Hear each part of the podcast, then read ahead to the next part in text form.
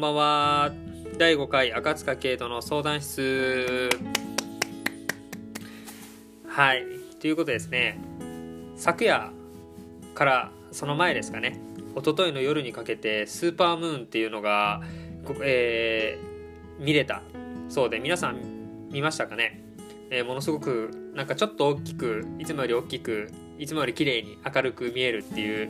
昨日の夜僕は何時だろうな11時ぐらい夜の11時ぐらいに外におもむろに出てはっと気づいて思い出して夜な夜な寒いなって言いながらちょっと15分ぐらい散歩しながらこうひたすら月だけを見るっていう、えー、謎の散歩を夜ちょっとしてたんですけどなんかそういうあれですね月でもそうですしなんか今の桜でもそうですしなんかこう自分のなんだろうな仲のいい人というか大切な人というかなんか一人で見るのもいいんだけどそういうのを誰かとねこう共有するっていうのが、えー、すごく素敵なのかなって思うようになれたのがここ何年だろうな4年ぐらいですかね。仕事のまあ上司というか先輩ですかねがいてですね、えー、前職で。その人がですねとても仕事ができて頭の切れるスーパーマンっていう感じだったんですけどその方がこう仕事のミーティングの中で、まあ、そのミーティングの後なんですけどね。ちょっとこうボソッとこう共有しないと意味がないよねっていう何か新しいことを学んできてそれを他のスタッフに共有しないと学んできた意味もないし、えー、そういうことをやっていかないとなかなかこう成長とかステップアップもないよねっていうことをこうミーティングが終わった後にボソッとこう2人で喋ってる時に言われたんですけど妙にその言葉が僕は当時すごい刺さってですね。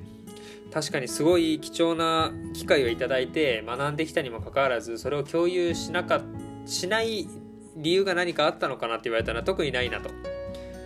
怠惰だったのかなっていう感じなんですけどそれが妙に僕は刺さってですねそこから仕事においてもプライベートにおいてもこう共有するっていうことがすごく価値あることなんだなって思うようになったのがその先輩の一言だったんですけど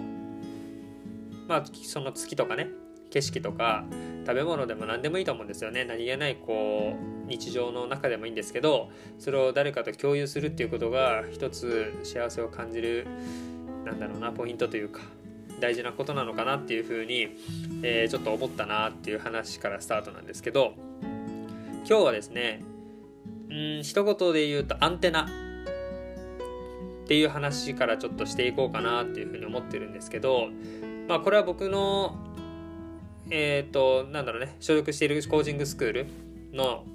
中ではこうなんだろうな定番というかよく聞く言葉なんですけどこうアンテナを立てることでそこのアンテナに情報がアンテナを立てることでより自分の欲しい情報とかが集まってくる。なんかこうラジオとか、まあ、テレビでも全部そうだと思うんですけどこうアンテナが立っててそこから電波を拾って、えー、自分の欲しい情報というかね電波を拾うっていうことだと思うんですけどなんかそのアンテナっていうのはなんかすごく大事だなというか感じるところがあってうん例えばこうなんだろうな人は欲しいと思った情報とか興味のある情報しか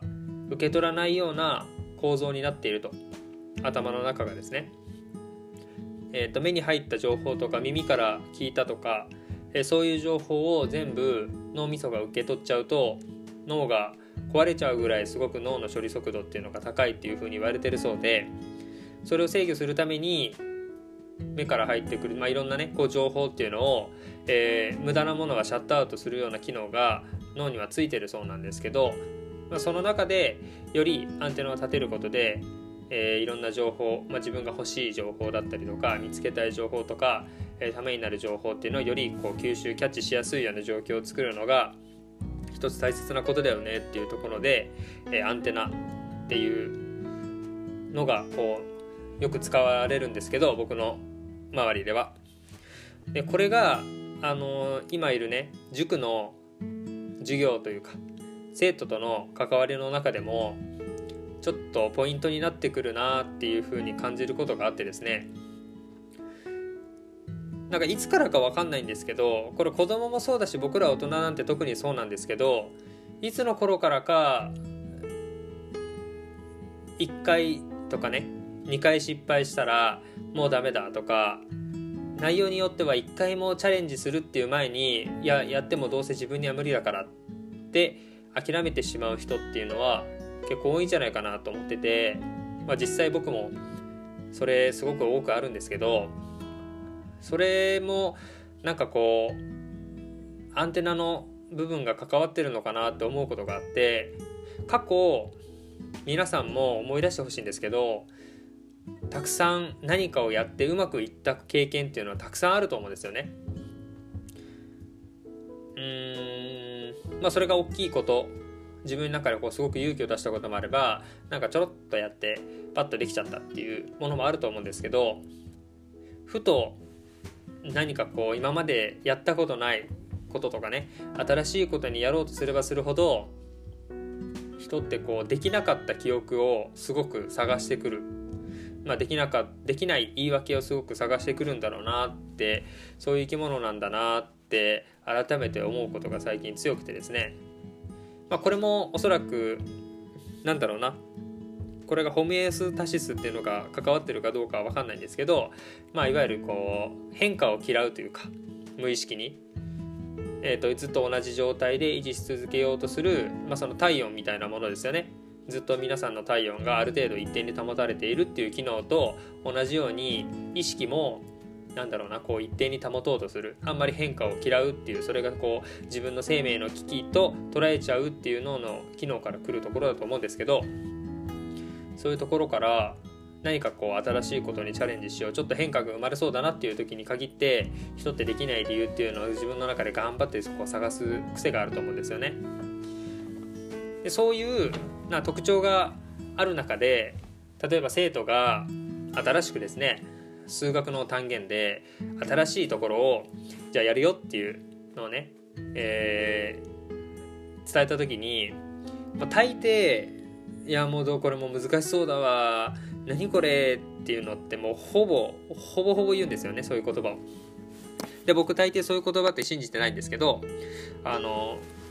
じゃあ一回ちょっとこのページを見て何もちょっとページ見なくていいからちょっとこの問題って一回ノーヒントで解けるって問題を出すと解けるんですよ。解けるんです。勘でいいから答えてみてって言うと解けるんですよ。でそれを3問ぐらい続けるとあできるやんできるやんできるやんっていう話になってそこからページに戻って今問題解いてもらった問題っていうのは、まあ、新しい単元のページのところでそのポイントっていうのはこことこことこういうところがあるんだよっていうとああなるほどねってなる生徒がやっぱ多くて最初にみんなもう無理って大抵言うし先週も言ったし先々週も言ってたし俺はそういうの信じてないからあえて何も言わずに今日問題解いてもらってまた今日もできたしこの前もできたよね。無理だって言いながらできたよねだから俺はお前らの無理っていうのは信じてないっていうことを俺はよく言うんですけど結局その生徒の中でまあいろんなねバリアというかあると思うんですよね。できる余裕だって言いながらできなかった自分がいたらこう恥ずかしいんでそれを避けるために口だけでも言うとこはあると思うんですけどできないできないとか無理だって言ってるともうそういう理由を探しまくって本当にできるのにできなくなっちゃうなって思うんですよね。これは子供だけじゃなくて、えっと、本当に今喋ってるんで僕にも同じことが全く同じことが言えるんですけど何かこうチャレンジしようとする時に心の中でどうせ無理だとかうん何かやるって言って失敗とかねうまくいかなかったら恥ずかしいな周りからどう思われるんだろうなって思うっていうことは頭では分かってるんですけど頭では分かってるんですけどどうしてもそういう言葉を発しちゃう生き物だなって思う中でですね口癖っていうのがやっぱり大事になってくるかなと思い思うんです。かできるだけできるだけ難しいとか無理だとかそういう言葉を意識的に言わないようにしていてそこから引っ張られないようにしようかなって思ってるんですよね。そういう言葉を言うことでさっきのこうアンテナじゃないですけどやっぱ無理な情報を探してきて自分が過去一番辛かった経験を思い出してそういう風になりたくないからうん何かにチャレンジしないとか。そのチャレンジしなくてもいいんですけどチャレンジしなくてもいいんですけど僕は何かやりたいなとかやってみたいなって思った時にはこう勇気を出して一歩僕は踏み出したいと思う人間なのでできるだけそういうね言葉を使わずにうん過ごしてるところはあるんですけど、まあ、皆さんもこのアンテナっていうのが、えー、皆さんの中にはしっかりあると。で自分のなんだろうな望む未来というかこうなったらいいなっていうのがもしあるあったらうん、まあ、口癖からちょっと変えてもらうともしかしたら意外といい変化が期待する変化があるのかもなと思って、えー、ちょっと共有共有っていうか話をしたかったなっていうところですね。うんまあこれがなんだろうな大人になってから僕は気づきましたけどこれが小さい頃からね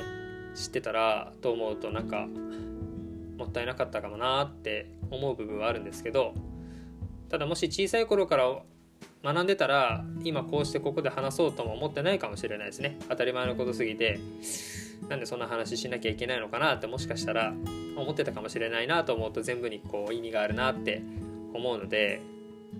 アンテナとか口癖っていうものを意識してみるだけでなんだろうな。日々の生活とかちょっと変化させたいな成長したいなとか今のこのまんまじゃちょっと嫌だなって思ってる人は何かのヒントになるかなと思うので今日は第5回ちょっとそんなアンテナっていう部分をね持ち帰っていただいて、えー、何か参考になれば嬉しいなと思っております。最近は何も相談室でも何でもなくなっちゃってきてますけど、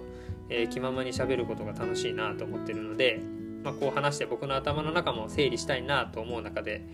えー、こういう機会があるのはありがたいなと思うのでまた次回第6回きっとあさってですかね、えー、更新したいなと思っておりますので、えー、また皆さん聞いてください今日も最後まで聞いてくれてありがとうございましたではではおやすみなさいませ。